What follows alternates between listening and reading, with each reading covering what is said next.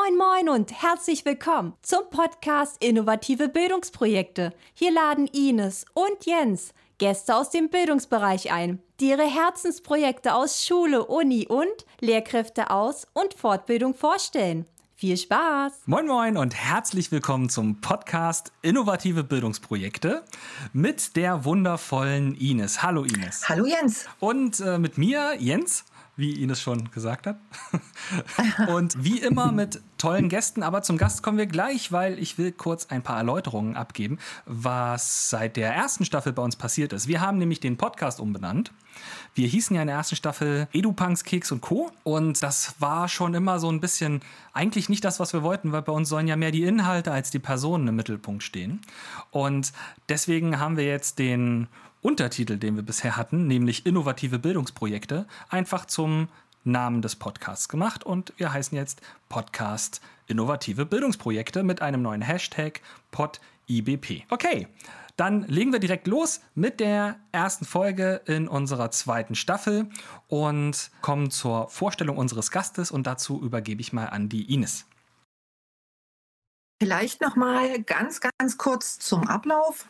Wir werden also unseren Gast erstmal ganz kurz vorstellen und dann natürlich uns ausführlich äh, diesem tollen, innovativen Bildungsprojekt widmen, äh, was uns Uwe Kranz mitgebracht hat. Und bevor wir so in die Person einsteigen, erstmal zum Warmwerden. Wie kommt man zu dem äh, Twitter-Handle Pädagogiker? Ja, hallo, auch von mir nochmal ähm, einen schönen guten Abend in die Runde.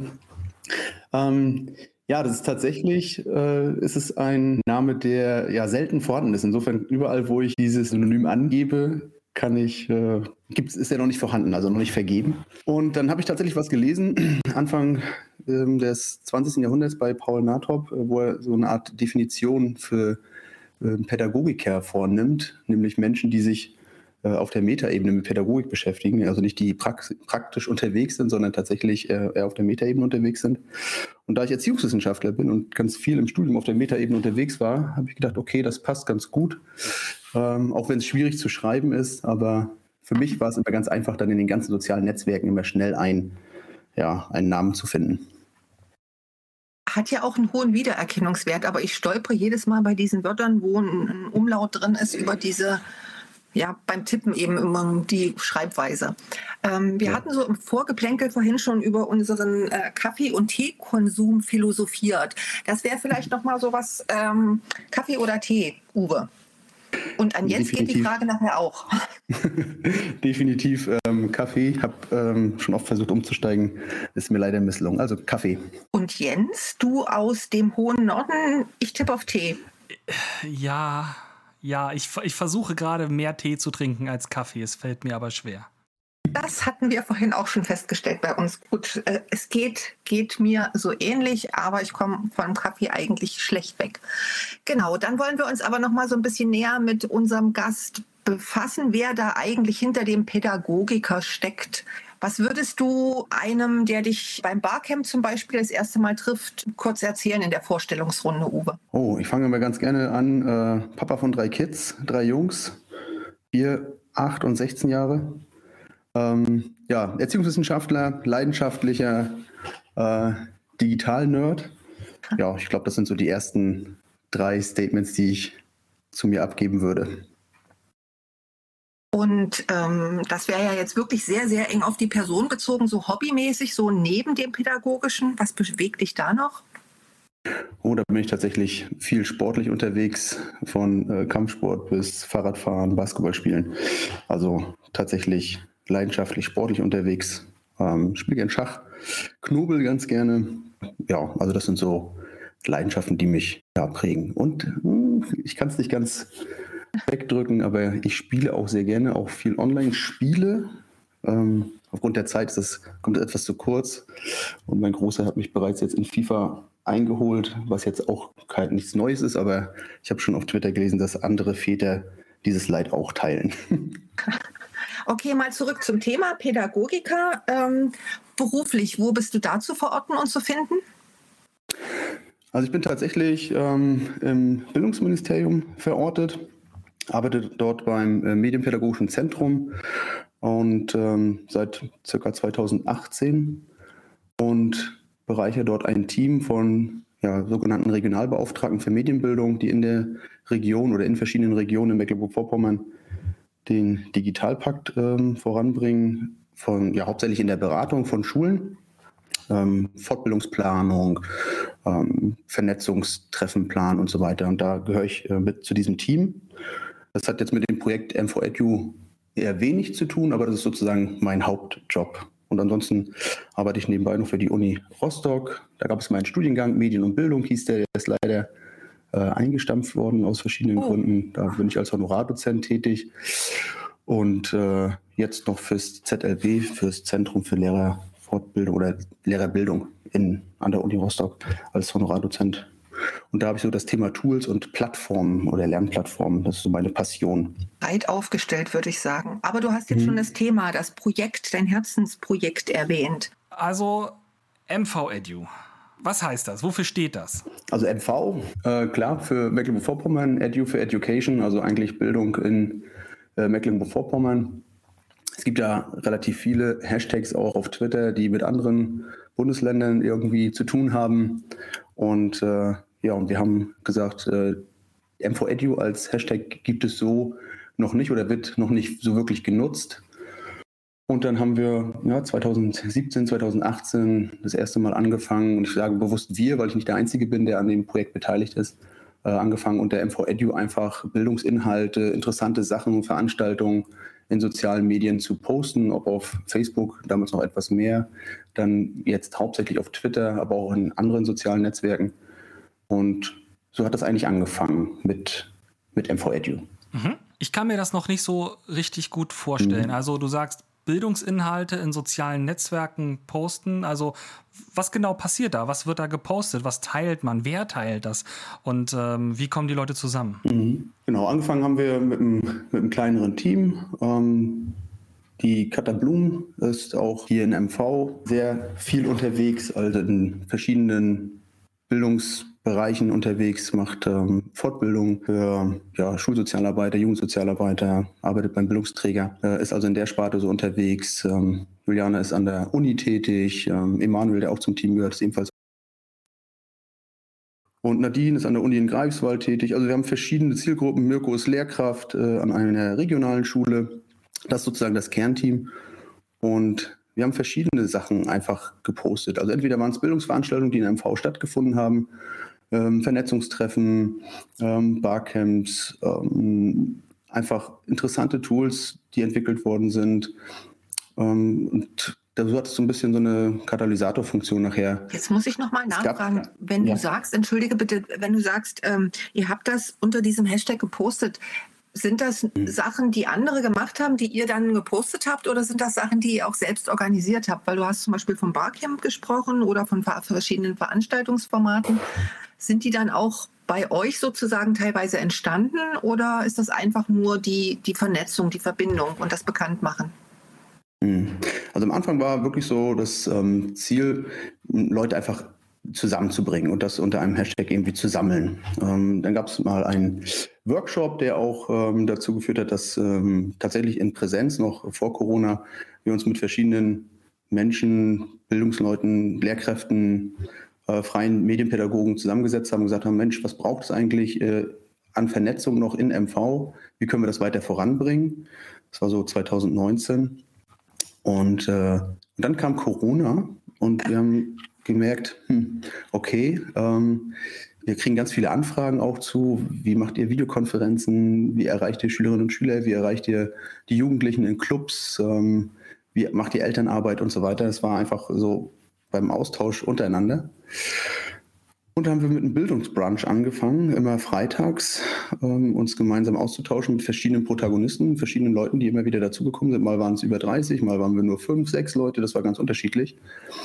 Und äh, auch die Inhalte, die wir auch unter dem Hashtag gepostet haben, waren tatsächlich entweder Veranstaltungen, die es bereits gab, die einfach nochmal unter dem Hashtag geteilt worden sind, oder eben auch Sachen, die wir selbst entwickelt haben, so wie eben ähm, online ich sag mal, Webseminare oder eben äh, ein Barcamp. Das war eigentlich so das, das Hauptprojekt, was wir gemacht haben. Jetzt muss so ein bisschen genauer drauf eingehen, für Leute, die noch nicht so richtig wissen, was ein Bildungsbrunch ist. Ich glaube, Barcamp ist für viele ein Begriff, mhm.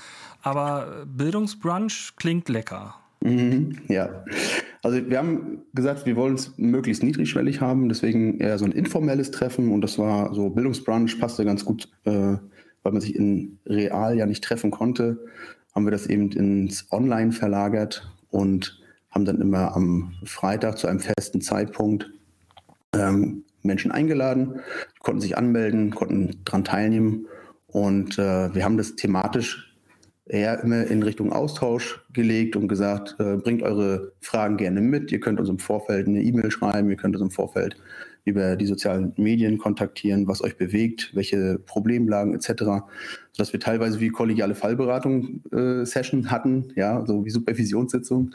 Mhm. Ähm, und äh, wir gemeinsam geschaut haben, gibt es für die Menschen, die da vor Ort sind, ähm, gibt es da eine Lösung, können wir irgendwie unterstützen, können wir helfen. Das war recht regelmäßig und äh, je nachdem, was wir im Vorfeld so an Problemlagen gesammelt haben, haben wir dann sozusagen diesen Bildungsbrunch immer einmal die Woche durchgeführt. Und ja, Bildungsbrunch war wirklich gemeinsam auch, das war auch kein Problem, dass man eben, für wen das jetzt kein Problem war, währenddessen eben auch zu, zu essen, zu trinken, ähm, dabei zu sein, nur zuzuhören, sich einzubringen, Tipps zu geben. Ja, es war tatsächlich ganz niedrigschwellig und, und offen. Und das ist auch das, was so ein bisschen. Ja. Habt ihr euch ernsthaft online zum Frühstücken getroffen ja. und euch dann über eure Bildungsprojekte ausgetauscht? Wie cool ist das? Tatsächlich, ja. Also, genau. So, ähm, so war das, ja. Einfach zum Aber Frühstücken, zum Brunchen. Wenn du jetzt gerade gesagt hast, es gab auch welche, die haben jetzt am Anfang vielleicht nur zugehört oder so. Und es geht ja auch schon, wenn ich mich jetzt recht erinnere, seit 2018, wenn ich es mir richtig gemerkt habe. Mhm. Ähm, Hast du deine Entwicklung auch festgestellt, dass das ähm, nicht nur, ich sag mal, vielleicht zahlenmäßig diese Community of Practice unter diesem Hashtag ähm, sich entwickelt hat und, und, gestiegen ist und gewachsen ist, sondern hast du auch qualitativ ähm, ja, eine, eine höhere Mitarbeit, ein höheres Interesse, ein höheres sich einbringen feststellen können? Ja, tatsächlich schon. Also quantitativ ähm, gibt es eine Liste, die wir sozusagen führen mit Menschen, die einfach ähm, gesagt haben, wir würden gerne mitmachen oder dabei sein.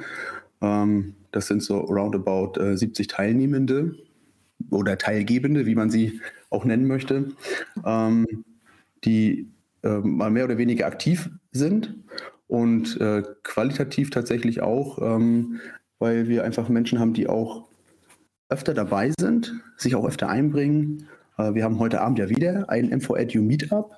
Deswegen können wir vielleicht nachher nochmal drauf zu sprechen kommen, also wo wir uns dann einmal im Monat treffen. Wir haben den Tonus ein bisschen geändert und uns ein bisschen vom Bildungsbrunch entfernt und machen eine Meetup-Reihe.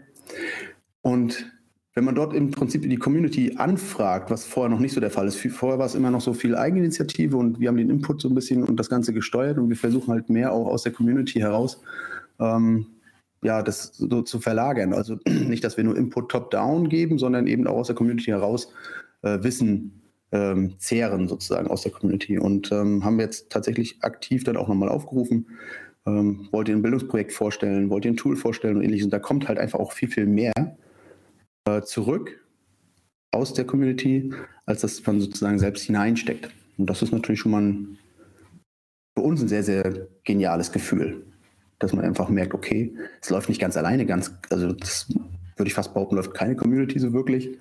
Ähm, aber jetzt merken wir, dass es, ja, ich sag's mal, auf fruchtbaren Boden trifft und wir einfach auch ähm, viel Input zurückbekommen. Das ist aber eigentlich auch ein ganz, ganz anderer Ansatz von Fortbildung, den ihr dann verfolgt, weil häufig ist ja Fortbildung so ausgelegt, dass es jemanden gibt, der weiß, wie es funktioniert und dann allen anderen erklärt, wie die Welt so läuft. Und dann hast du den, der es gut weiß und die der anderen, die davon lernen dürfen. Und das ist ja eigentlich nicht gerade mhm. die wirksamste Form von Fortbildung, was man ja auch aus der Forschung mittlerweile weiß.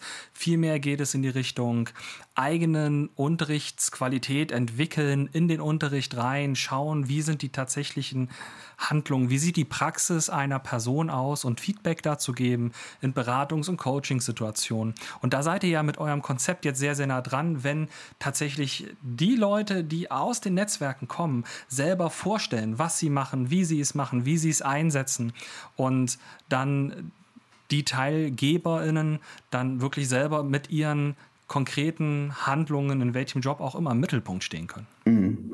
Wir haben letztens gerade scherzhaft gesagt, wir fühlen uns eigentlich wie in einem Dauerbarcamp. Ja. Also, äh, dass wir quasi immer wieder Sessions anbieten und, äh, und äh, die Teilgebenden sozusagen auch ihre Sessions anbieten und daraus dann etwas entsteht. Ähm, ja, also das, ähm, wie du schon sagst, diese Art von Fortbildung, ähm, ja, ist tatsächlich auch so schlecht abrechenbar, sag ich mal, ne? Weil die Inhalte oft vorher ja nicht genau definiert sind. Also ich kann nicht von vornherein sagen, es gibt die Fortbildung zu dem Thema mit dem Ablauf und so. Das ist dann tatsächlich oft, entscheidet sich auch an dem Abend noch, wenn sich jemand äh, anmeldet und sagt, ich habe da noch was, was ich euch unbedingt äh, erzählen möchte.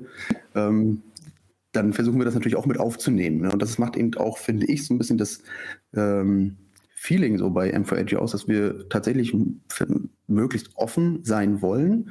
Wir sind ja auch kein Verband oder ähnliches, sondern wir sind ja eigentlich eine Interessensgemeinschaft, die sich zusammengefunden hat und gesagt haben, wir, wir wollen dieses, ich sage mal, Projekt ist es eigentlich auch gar nicht, wir wollen unter diesem Label in Anführungsstrichen M4Edu einfach gemeinsam Bildung voranbringen und gemeinsam Gelegenheiten schaffen, sich auszutauschen und zu vernetzen.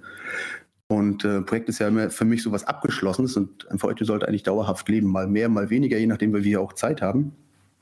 Und diese Art von Fortbildung, da haben wir einfach auch dieses, kann es gar nicht so richtig in Worte fassen, dieses, ähm, du schaffst Gelegenheit und merkst, dass die Menschen das irgendwie auch annehmen, auch gut annehmen. Also gerade beim Barcamp im letzten Jahr haben wir auch über 100 Teilnehmende gehabt. Die äh, 20 Sessions online, das war unser persönliches erstes Online-Barcamp, was wir selbst organisiert haben. Und wenn du dann als Rückmeldung bekommst, das war fantastisch, das war gut, das brauchen wir mehr, davon brauchen wir auch häufiger äh, Gelegenheiten, um uns auszutauschen, damit wir einfach merken, wir sind da auch nicht allein. Das äh, war eigentlich so auch die Katalysatorfunktion, die es brauchte, um auch MVED noch weiter voranzubringen. Ich finde das toll. Vor allen Dingen, ich finde gerade diesen innovativen Ansatz, dieses Lernen Angebotes und einfach nur den Raum schaffen, wo sich wirklich alle einbringen können. Eben genau dieser Barcamp-Spirit, der da immer so auftaucht. Weil ich glaube, wenn du irgendein großes Ziel hast, wo du am Ende hinarbeitest, schließt du viele aus, die sich diesem Ziel nicht anschließen, die ihre eigenen Ziele dann nicht verfolgen können. Also gerade dieses Offene finde ich, finde ich wirklich ja, nachahmenswert. Und auch tatsächlich, ähm, man liest ja immer viel über gelebte Fehlerkultur ne? und äh, Fehler zulassen und fehlertolerant sein. Und ähm, ja, das ist, ich sag mal, leichter hergesagt, so, aber tatsächlich auch den Raum zu schaffen, auch selbst, also ich selbst bin ja auch nicht fehlerfrei und mache auch äh, Sachen natürlich verkehrt.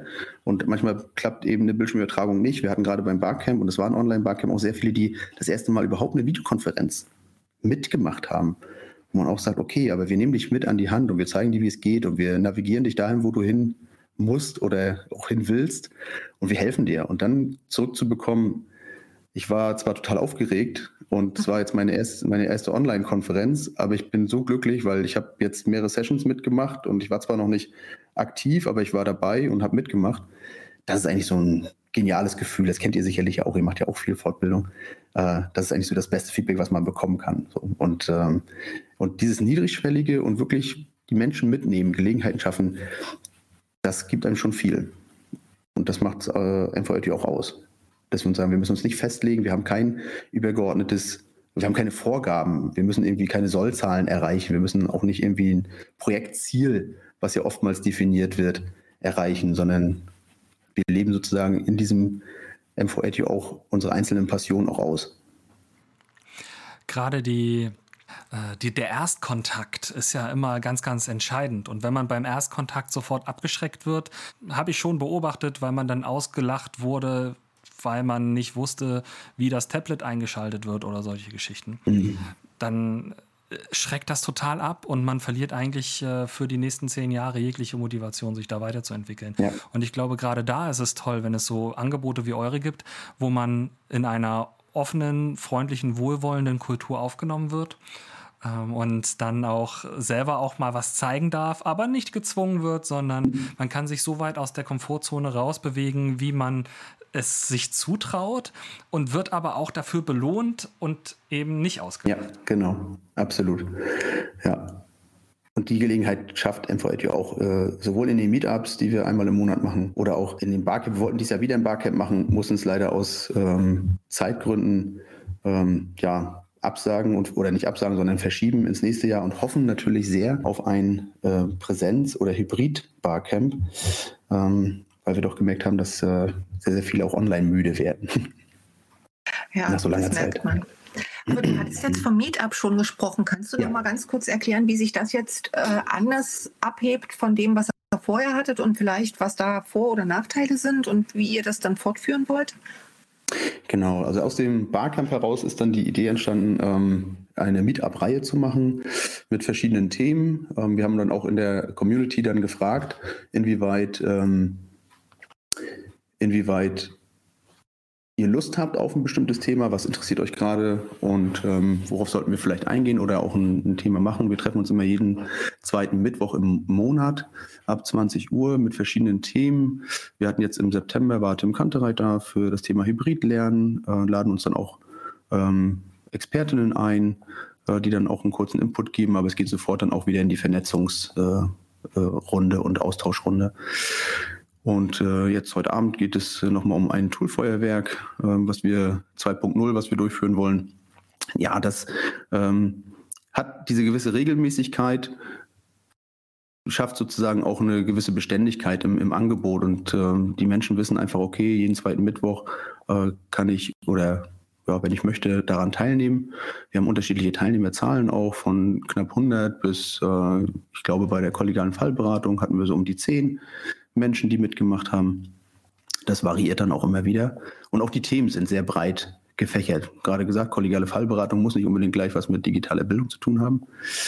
Ähm, und genau, insofern äh, auch die Offenheit zu sagen, die Zielgruppe ist nicht vordefiniert, es sind nicht nur Lehrkräfte, die wir ansprechen, sondern es kann auch ein Austausch im Schulsozialarbeitbereich, im Jugendsozialarbeitbereich, in der offenen Bildung, mit freien Medienpädagogen, also auch, ich sag mal, der Vernetzungscharakter Schule zu öffnen, auch für ähm, andere Lernorte, für andere Menschen, für andere Professionen, äh, ist eben auch gelebte Kultur der Digitalität, wenn man das möchte äh, oder so sagen kann, äh, dass dieses Projekt auch versucht, ja, ich sag mal, einfach Verknüpfungen zu schaffen zwischen Menschen, die eben nicht nur primär mit Schule zu tun haben, sondern eben auch trotzdem unterwegs sind, Medienbildung machen, Medien, tolle medienpädagogische Projekte machen, diese vorstellen und dann auch ja, untereinander Synergien bringen. Du bist jetzt schon auf den zeitlichen Rahmen eingegangen, also jeden äh, zweiten Mittwoch im Monat. Ähm, genau. Also ein Netzwerk braucht ja, ich weiß nicht, vielleicht auch noch andere Rahmenbedingungen. Das ist ja so der Rahmen, der für die Teilgeber vor allen Dingen und äh, Teilgeberinnen gesetzt ist. Was braucht es denn von eurer Seite her so für Rahmenbedingungen, die ihr die, das Netzwerk sozusagen tragt? Mhm. Also in erster Linie wäre eine, eine, sehr gute Ressource ist eben Zeit. Das wäre eigentlich ja. so das, das Größte, was wir, glaube ich, alle bräuchten. Alle sechs, die sozusagen zum Kernteam ja gehören, ähm, ist Zeit sozusagen die größte Ressource. Ähm, also Zeit wäre das Wichtigste einfach die Zeit zu haben, eben eine Internetseite zu pflegen, Zeit eben zu haben. Äh, wir haben zum Beispiel auch einen eigenen Matrix-Server aufgesetzt äh, mit Element als Klient, worüber wir ähm, datenschutzkonform eben auch uns austauschen. Es gibt da verschiedene Gruppen in Element, das ist so ähnlich wie Discord. Äh, Jens kennt das ja, hat ja auch das Discord-Lehrkräftezimmer mal initiiert. Ähm, funktioniert im Prinzip über Element ähnlich. Also es gibt dort auch verschiedene Gruppen, die sich austauschen. Ähm, und also es gibt sozusagen den einen Rahmen, das ist dieses Meetup. Das ist erstmal das, was wir uns auch zugetraut haben, was wir durchführen können. Ähm, wir haben bei verschiedenen Veranstaltungen, Fachtagungen, ähm, sind wir vertreten als Netzwerk und bieten dort eben auch entweder in Barcamps oder eben auch bei Fachtagungen Workshops an zu dem Netzwerk MVEDU, wo wir einfach so auf der Metaebene sagen, wozu ist Vernetzung eigentlich wichtig, wozu braucht man das und ähm, auch wozu ähm, ist es wichtig, dass man über den Tellerrand hinausschaut und ähm, sich auch selbst als Lehrkraft zum Beispiel oder als Medienpädagoge ein breites Netzwerk schafft. Da sind wir vertreten und eben über Element, dass man eben auch sagt, okay, es gibt eine Organisationsgruppe, da machen wir, treffen wir uns sozusagen, oder es gibt auch Fachgruppen. Die sind noch nicht so stark genutzt, wie wir uns das vorgestellt haben. Jens kennt das ja auch aus dem Discord-Lehrkräftezimmer, ne, dass es dann auch äh, so einen Hype gibt und dann äh, ebbt das wieder so ein bisschen ab. Hm, da könnte es tatsächlich mehr Beteiligung geben, obwohl Element auch nicht so ganz einfach zu bedienen ist. Also auch das ist ja schon wieder so eine kleine Hürde. Ähm, ja, aber das sind so die Rahmenbedingungen, ähm, wo wir einfach unsere Passion sozusagen wieder auch in die Breite, in die, ja, in, in die sozialen Medien oder eben auch an bestehenden Tagungen anknüpfen und teilen. Da kommen immer so verschiedene Prozesse zusammen, glaube ich, manchmal. Und ähm, als wir das mit dem Discord-Lehrkräftezimmer ausprobiert haben, war es, glaube ich, genau gerade diese Phase der Medienmüdigkeit, die du vorhin auch beschrieben hast, dass alle gerade sowieso den ganzen Tag schon vorm Rechner sitzen und deswegen einfach keinen Bock haben, sich abends dann nochmal eine Stunde vor den Rechner zu setzen.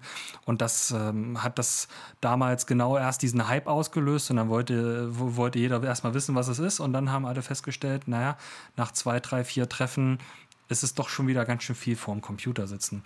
Aber ich glaube, im selben Moment, und das fällt mir gerade nebenbei auf, macht ihr das eigentlich sehr, sehr gut, dass ihr auch immer wieder ein bisschen was verändert. Also ihr habt jetzt nicht ein Format und das bleibt für immer so, sondern es kommt immer mal wieder was Neues, ein bisschen Variation in die Formate rein, Variation in die Inhalte rein. Die variieren ja sowieso ständig, weil sie sich stark nach den Teilnehmerinnen und Teilnehmern richten. Und dadurch bleibt es halt auch interessant, weil es immer mal wieder auch was Neues zu berichten gibt. Man hat nicht das Gefühl, dass man so in diesen alten Trott verfällt und alles schon gesehen hat. Genau. Und das ist auch ähm, etwas, was, was wir auch sehr genießen, dass MVEDU für uns ja auch eine kleine Spielwiese ist, wenn ich es mal so bezeichnen darf. Also auch wir probieren ja aus und äh, haben eine Idee, wollen vielleicht was umsetzen. Ähm, das kann funktionieren, das kann aber auch schiefgehen. Und äh, das äh, schafft auch wieder bei uns, also weckt bei uns auch Motivation, ne? dass ich einfach sage, okay, unter, unter MVEDU kann ich mich ja selber auch nochmal ausprobieren und weiterentwickeln. Jetzt haben wir doch tatsächlich eine Publikumsfrage.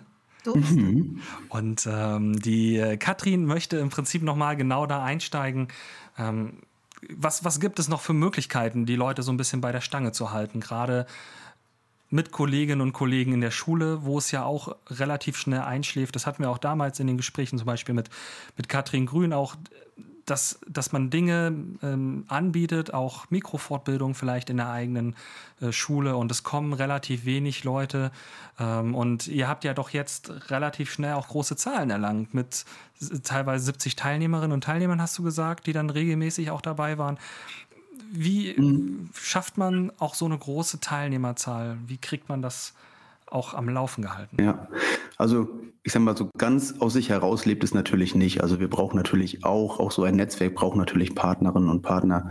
Und ähm, da äh, haben wir natürlich auch die äh, GW, zum Beispiel MV ist mit, mit an Bord. Dann die Landesarbeitsgemeinschaft Medien, die auch schon ein breites Netzwerk ähm, also ist ja die Interessenvertretung der MedienpädagogInnen ähm, in MV, also die ist mit an Bord. Dann ist die GMK ist mit dabei, die Nadine ist äh, in der GMK äh, Vorstandsmitglied. Ähm, Katha, die ja auch mit zum MV-Team gehört, ist im Vorstand der LAG. Also es ist jetzt nicht so, dass wir sagen, wir machen das jetzt, also es lebt nur von der Passion heraus, sondern tatsächlich sind wir, die jetzt in diesem Netzwerk sind, auch schon sehr, sehr breit in Netzwerken schon aktiv und die werden natürlich auch immer wieder ähm, angeschrieben, sie werden informiert ähm, und, und daraus ergibt sich dann auch natürlich eine, eine wechselnde Teilnehmerschaft und eben auch ähm, das Streuen auf verschiedenen Fachtagungen oder auch äh, Ankündigungen zu jetzt leider natürlich einem verschobenen Barcamp, also immer wieder auch Anreize zu schaffen.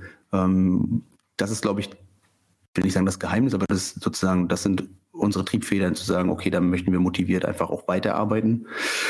Und ich glaube, das ist letztendlich auch das, was es ausmacht, dass man eben auch Netzwerke, bestehende Netzwerke eben auch nutzt. Das ist auch ein Grund, warum InfoEdu ähm, mit entstanden ist, weil es gibt auch natürlich in MV schon sehr viele Netzwerke, die in verschiedenen Regionen auch aktiv sind. Und ähm, MVEDU war einfach nochmal ein weiterer Platz, gerade auch zur Corona-Zeit, zu sagen, okay, da gibt es nochmal eine Online-Plattform, auf der man sozusagen auch Bildungspartnerschaften gründen und, und ähm, gemeinsam entstehen lassen kann. Wir haben im Mai explizit ein Meetup nur zum Thema Bildungsnetzwerke in MV gemacht. Also da haben sich dann nicht nur Projekte vorgestellt, sondern auch Bildungspartner und Bildungsnetzwerke in MV, die bereits existieren. Und das multipliziert das Ganze ja dann auch nochmal in die bereits bestehenden Netzwerke und MVEDU sozusagen auch nochmal, macht das im Prinzip auch sichtbar, welche Netzwerke es bereits und ähm, wer vielleicht wo mitmachen kann. Und genau, das ist sozusagen auch ein Bereich, warum es oder warum wir versuchen oder wie wir Leute sozusagen an die, an wie, wie es geschrieben worden, bei der Stange halten. Ich glaube, es ist aber auch noch der Fakt, ihr seid eine Gruppe, eine Stammgruppe ja. oder ein, ein, Kern. Ich glaube, ein oder lass es vielleicht auch zwei sein, ähm, Enthusiasten, die können ähm, motiviert sein, ähm, wie sie wollen. Man schafft das auch nicht alleine. Man schafft das wirklich nur im, im Netzwerk und im, im, Austausch. Und euer Vorteil ist eben, dass da so viele auch, ja, wie soll ich das sagen, anstoßen und auf die zurückgreifen konnten, genau. dass die mitgemacht haben. Ja, und du musst es auch so ein bisschen auf breite Schultern verteilen. Mhm. ist auch innerhalb unseres Kernteams gibt es immer wieder Phasen, wo mal einer sagt, ich kann auch gerade nicht oder ich bin so voll auch mit, mit Arbeit, ich muss mich ein Stück weit rausziehen und ähm, das sozusagen auch zu verteilen und verschieben zu können und das auch immer wieder zu kommunizieren, auch innerhalb des Teams, das ist schon enorm wichtig. Also ähm, und auch mal zu sagen, okay, wenn eben so wie jetzt mit dem Barcamp wir zwar alle Bock drauf haben, so ein Barcamp zu machen und es mega traurig finden, dass es dieses Jahr dann nicht stattfindet, müssen wir dann auch so ehrlich sein und sagen, okay, aber es, wenn wir es aus der eigenen Kraft eben nicht schaffen, einfach nur ein Barcamp machen, nur um es zu machen, ist auch nicht unser Anspruch dann. Ne? Dann, wenn, dann wollen wir es auch vernünftig organisieren und mit äh, viel drumherum. Ähm, damit es auch schön wird und, und für alle auch ähm, gewinnbringend wird. Und dann beißen wir dann auch in den sauren Apfel und sagen, okay, dann verschieben wir es lieber nochmal. Ne? Wenn wir jetzt schon beim Real Talk sind, so ging es Ines und mir eigentlich auch beim, auch beim Podcast. Wir haben auch im Sommer darüber diskutiert, wann wollen wir wieder einsteigen und wie oft soll es stattfinden. Und am Ende haben wir uns dafür entschieden, dass wir sagen, ähm, lieber ein paar Folgen weniger, aber dafür macht es auch Spaß und es fühlt sich nicht an wie Arbeit und es muss jetzt, weil es muss ja und weil es muss, muss es, sondern wir haben Freude daran und wir machen das mit Leidenschaft und wenn die Leidenschaft stirbt, weil man Verpflichtungen eingegangen ist, die man nicht halten kann, dann stirbt auch das Projekt mit und das wollten wir halt vermeiden. Ja, ja. ich glaube, das genau. ist auch so ein ganz, ganz wichtiger Faktor. Ich lese aber noch was anderes bei Katrin so raus und zwar ähm, hat sie auch geschrieben, dass ähm, selbst die Kollegen und Kolleginnen nicht mehr äh, mit den Medien äh, also dass das zurückgefahren ist, dass die äh, auch das Barcamp auch nicht mehr so richtig Lust drauf haben. Ähm, ist das bei euch auch zu spüren, dass jetzt, ähm, das ist ja so die vielbeschworene äh, Haltung jetzt ist, ähm, ich mach's mal ganz, äh, ganz vereinfacht. Corona ist vorbei, alle wieder back to normal in diese mhm. Vor-Corona-Phase äh, und alles wieder Hauptsache analog und digital können wir vergessen. Merkst du das bei euch auch ähm, irgendwie, mhm. diese Haltung? Ja, also ähm, ja, definitiv. Ähm, ich merke das auch tatsächlich auch bei mir, obwohl ich wirklich leidenschaftlich gerne mich in verschiedensten Netzwerken und online auch bewege und das aber nach wie vor auch noch gerne mag. Aber ich glaube, dieser Wunsch äh, back to normal ist, glaube ich, nicht nur dadurch begründet, dass man sagt, ich möchte wieder zu den alten Dingen zurück, sondern ich glaube, diese lange, ich sage mal in Anführungsstrichen, Abstinenz äh, zu diesem Format oder diese Leidenschaft. Ne? Ähm, ja. Im schulischen Kontext merken wir, dass, dass die Schülerinnen und Schüler äh, ich sag viel enger noch wieder zusammen sind und, und, äh, und sich austauschen, körperlich sozusagen werden. Ne? Also, dass, dass, sie, dass sie einfach sich anrempeln. Also, dieses, ich glaube, das ist so, so, eine, so eine Sehnsucht danach. Ähm, allerdings muss ich sagen, dass sich tatsächlich auch viele Gedanken machen, wie geht es tatsächlich weiter und wie kann ich das sinnvoll miteinander verknüpfen. Also, das Analoge und das Digitale. Und ähm, die Müdigkeit, glaube ich, existiert einfach, glaube ich, hauptsächlich dadurch, dass man eben lange Abstinenz war. Das wird sie, glaube ich, auch wieder einstellen. Ich denke, es pegelt sich ein, wie vorhin schon mal angesprochen. Ich weiß gar nicht mehr, wer es von euch beide war. Äh, beiden war mit dem Discord-Zimmer. Es ist erstmal ein Hype, dann bricht das mhm. Ganze so ein bisschen zusammen und dann pegelt sich hoffentlich auf so ein gesundes Maß, Mittelmaß ein, womit alle leben können und wo es auch wirklich Sinn macht. Ja, es gibt ja im, im Bereich der, der, äh, des E-Learnings ja schon ganz, ganz viele Sachen auch. Ne? Das finde ich mir ganz witzig, weil ich tatsächlich auch eine Zeit lang für die Uni auch gearbeitet habe und im Bereich des E-Learnings unterwegs war. Ähm, so Jilly Salmon zum Beispiel mit den E-Tivities. Ne? Das sind ja auch, wie funktionieren so Communities ne? und wie funktioniert sozusagen so eine Interaktivität in Communities und durch welche Anreize schaffe ich wieder Interaktion. Ähm, das sind ja erstmal so die, auf der Theorieebene und ähm, wie das jetzt so am praktischen Beispiel durch Corona ja äh, ja, massenkompatibel, wie bekomme ich Menschen dazu, aktiv zu sein? Ne? Äh, wie schaffe ich Anreize? Dass solche Sachen zwar vor 10, 20 Jahren schon irgendwo theoretisch abgehandelt worden sind, aber jetzt tatsächlich durch Corona noch richtig sichtbar geworden sind. Und wie kann ich das tatsächlich umsetzen? Hm? Ich glaube, wir müssen, ähm, wir müssen da so ein paar Fälle unterscheiden. Also der eine Fall ist natürlich, die haben einen großen Bedarf und das, den hatten wir in Corona auf jeden Fall. Da haben wir ganz, ganz viele Lehrkräfte, die ähm, trotzdem vielleicht lieber Arbeitsblätter ausgedruckt und äh, bei, persönlich vorbeigefahren haben, anstatt mit digitalen Medien zu arbeiten. Und das ist, glaube ich, schon ein Problem, dass man da das eindeutig einfachere Medium nicht nutzen kann, was vielleicht aber nicht an den Lehrkräften liegt, sondern an den Rahmenbedingungen, Ausstattung und so weiter. Aber äh, jetzt haben wir manchmal auch eine andere Situation in der Lehrkräfte äh, einfach sagen, der Bedarf ist vielleicht gar nicht mehr da. Und gerade wenn wir von der Nutzung von Online-Plattformen, Lernplattformen reden oder von Videokonferenzsystemen, ich, ich glaube, es ist ganz normal, dass die jetzt die Nutzung wieder zurückgeht, weil wir es nicht mehr brauchen, weil wir dann auch mhm. uns wieder live treffen können. Und ich finde es auch gut. Und ich finde, wir sollten aufpassen, dass nicht ja. die Menge an digitaler Medien zum Qualitätskriterium wird. Je mehr digitale Medien, umso besser ist der Unterricht. Das stimmt ja de facto nicht. Mhm. Ich glaube, was ganz, ganz wichtig und zentral ist, ist, dass wir ähm, ja. im Unterricht äh, Medienkompetenz vermitteln aber ob ich jetzt mein Feedback über einen Online-Fragebogen einhole oder über ein Arbeitsblatt, ist es eigentlich für mich dann kein großer Unterschied. Die, das Wichtige ist, dass das Feedback kommt. Und ich finde es auch völlig in Ordnung, wenn dann Lehrkräfte sagen, ja, ich brauche da jetzt kein digitales Tool für und ich benutze es wieder weniger, weil da der Bedarf nicht mehr da ist. Absolut, muss, bin ich völlig bei dir muss mal ja. was zu dem SAMR loswerden. Ich bin überhaupt kein Fan dieses Modells, überhaupt nicht. Mhm. Aber ich glaube, äh, möglicherweise ähm, lässt sich hier gut vergleichen, weil wenn man jetzt durch diese Corona-Zeit dazu gezwungen, in Anführungsstrichen, war, sich digital, auch wenn man es nicht mochte, ähm, zu betätigen und das zu integrieren, und man aber auf dieser Substitutionsebene eingestiegen ist und auch da stehen geblieben ist, dann, dann ist man natürlich ganz schnell auch wieder zurück und sagt, warum soll ich das jetzt digital machen, wenn ich es auch sowieso äh, analog genauso äh, gut machen kann. Ich glaube, dieses Verständnis, was Digitalität eigentlich bedeutet für den Unterricht, ist ein viel, viel größeres Problem als die Frage analog oder digital, sondern das ist die ganze Struktur von Unterricht und Aufbau und Schule. Und das mhm. ist ein so großes Thema und eine so große Baustelle, dass da, denke ich, auch wiederum einige zurückschrecken unter Umständen. Total. Ja, absolut. Und ähm, ich weiß nicht, also ich kann jetzt nicht für eine breite Masse sprechen, aber durch, ähm, den, durch den Einsatz von Lehrmanagementsystemen, Katrin hat es ja auch schon so mit einem Ausrufezeichen, Fragezeichen formuliert, ähm, habe ich natürlich neue Möglichkeiten, den Unterricht zu organisieren, Flip Classroom Sachen vorzubereiten, ne? also überhaupt den anders zu arrangieren.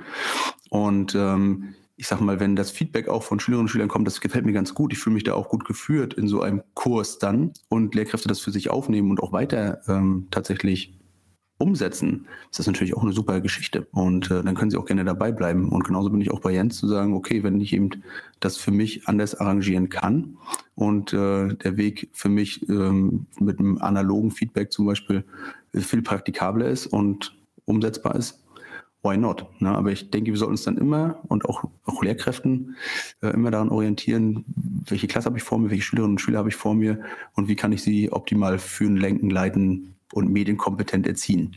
Meine Güte, jetzt sind wir aber von dem Herzensprojekt ganz ja. weit weggekommen zu ganz das, Ich finde, das gehört, das gehört irgendwie mit dazu, weil äh, solche Leidenschaften und solche Diskussionen führen wir auch bei MVEDU tatsächlich.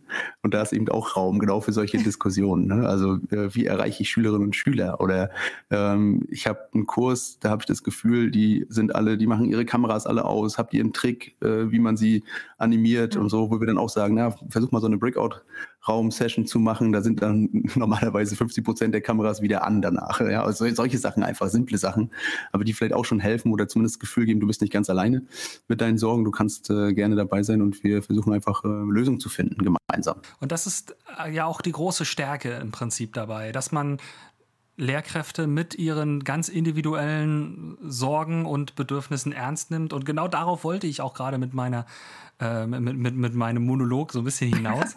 Einfach zu sagen, es ist, es ist okay, wenn die Lehrkraft das gerade aus den und den Gründen für sich so entscheidet. Das ist ihr Job. Und ähm, stattdessen müssen wir fragen, okay, wo hast du denn gerade Bedürfnisse oder Bedarfe, die gedeckt werden müssen? Oder wo willst du dich weiterentwickeln? Was ist für dich der nächste Schritt?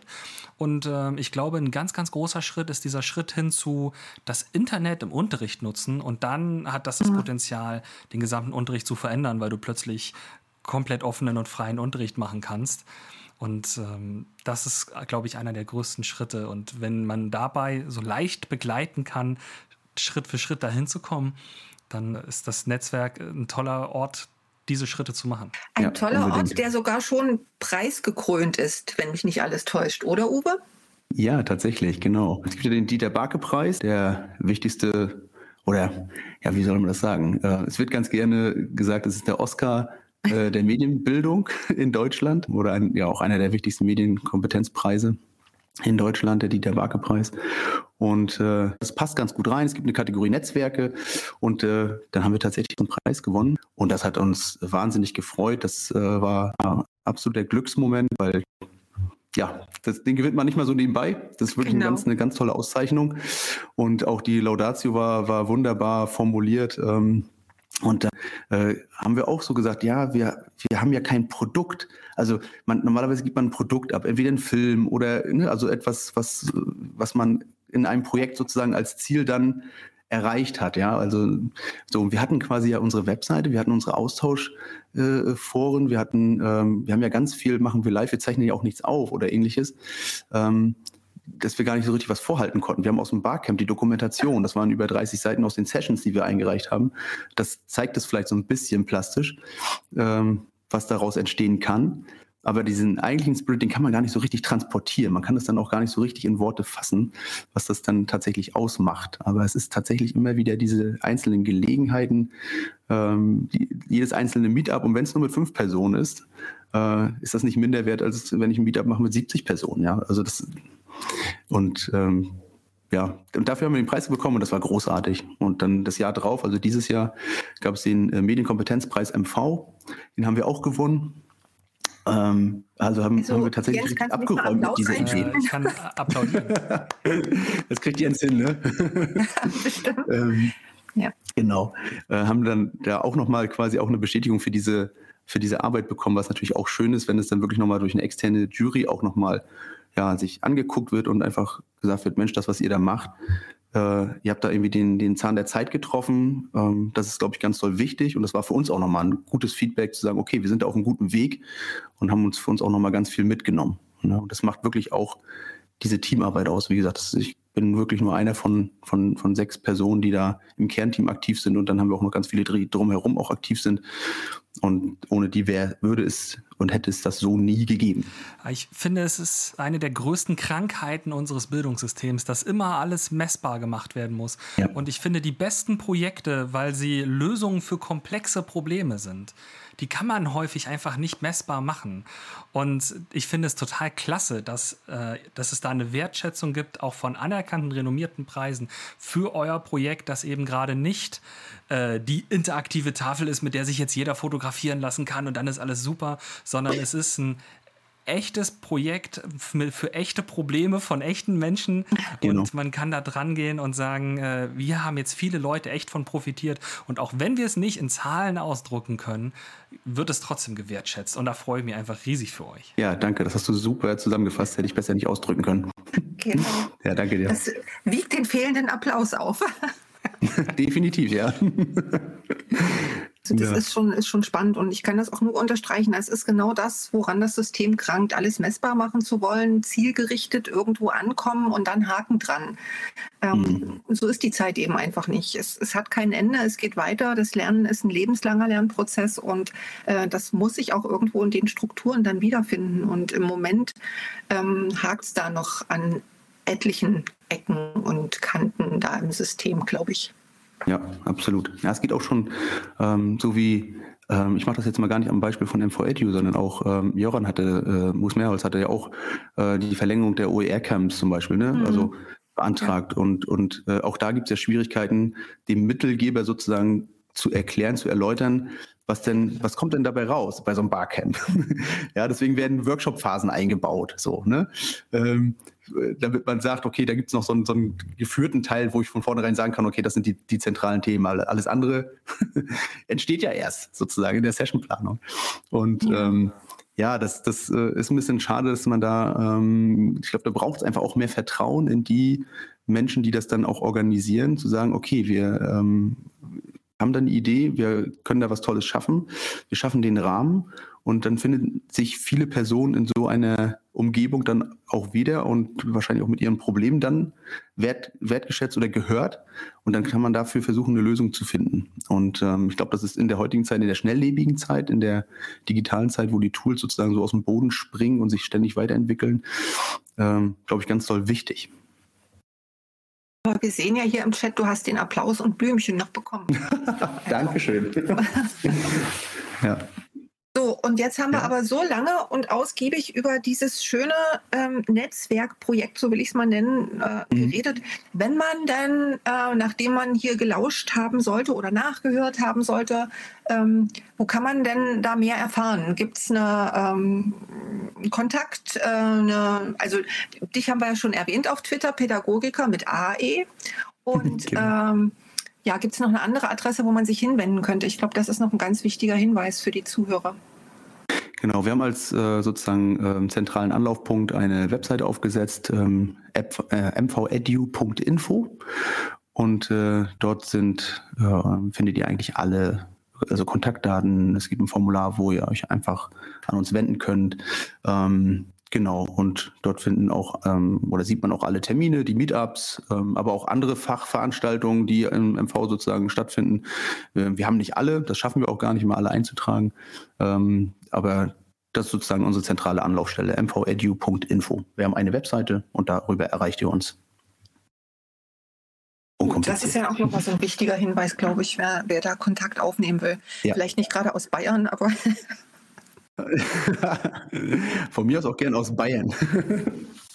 Wir waren ja nur auch gerade in Bayern. Also ähm, und haben uns mal den Lernraum Zukunft angeschaut. Das ist auch war Beim Uli. Schön. Oh, ihr wart schon also, drin. Ihr wart schon drin. Der, der Lernraum Zukunft äh, ist, ist in Bayern, Alp-Dilling. Also das steht auch noch auf meiner Liste. Den möchte ich mir unbedingt anschauen. Ja, Herr Kranz, vielen, vielen Dank, dass du da warst. Sehr, sehr gerne. Jetzt habe ich mich gerade so ein bisschen eingegroovt hier. Am Anfang war ja, ja. man ja doch ein bisschen aufgeregt, aber es ist schön. Schönes Format. Aber du gehst ja jetzt, gehst ja jetzt sowieso gleich weiter in die nächste Veranstaltung. Genau, 19.30 Uhr ist sozusagen äh, Warm-up, also ganz entspannt ankommen und ab 20 Uhr geht es dann los.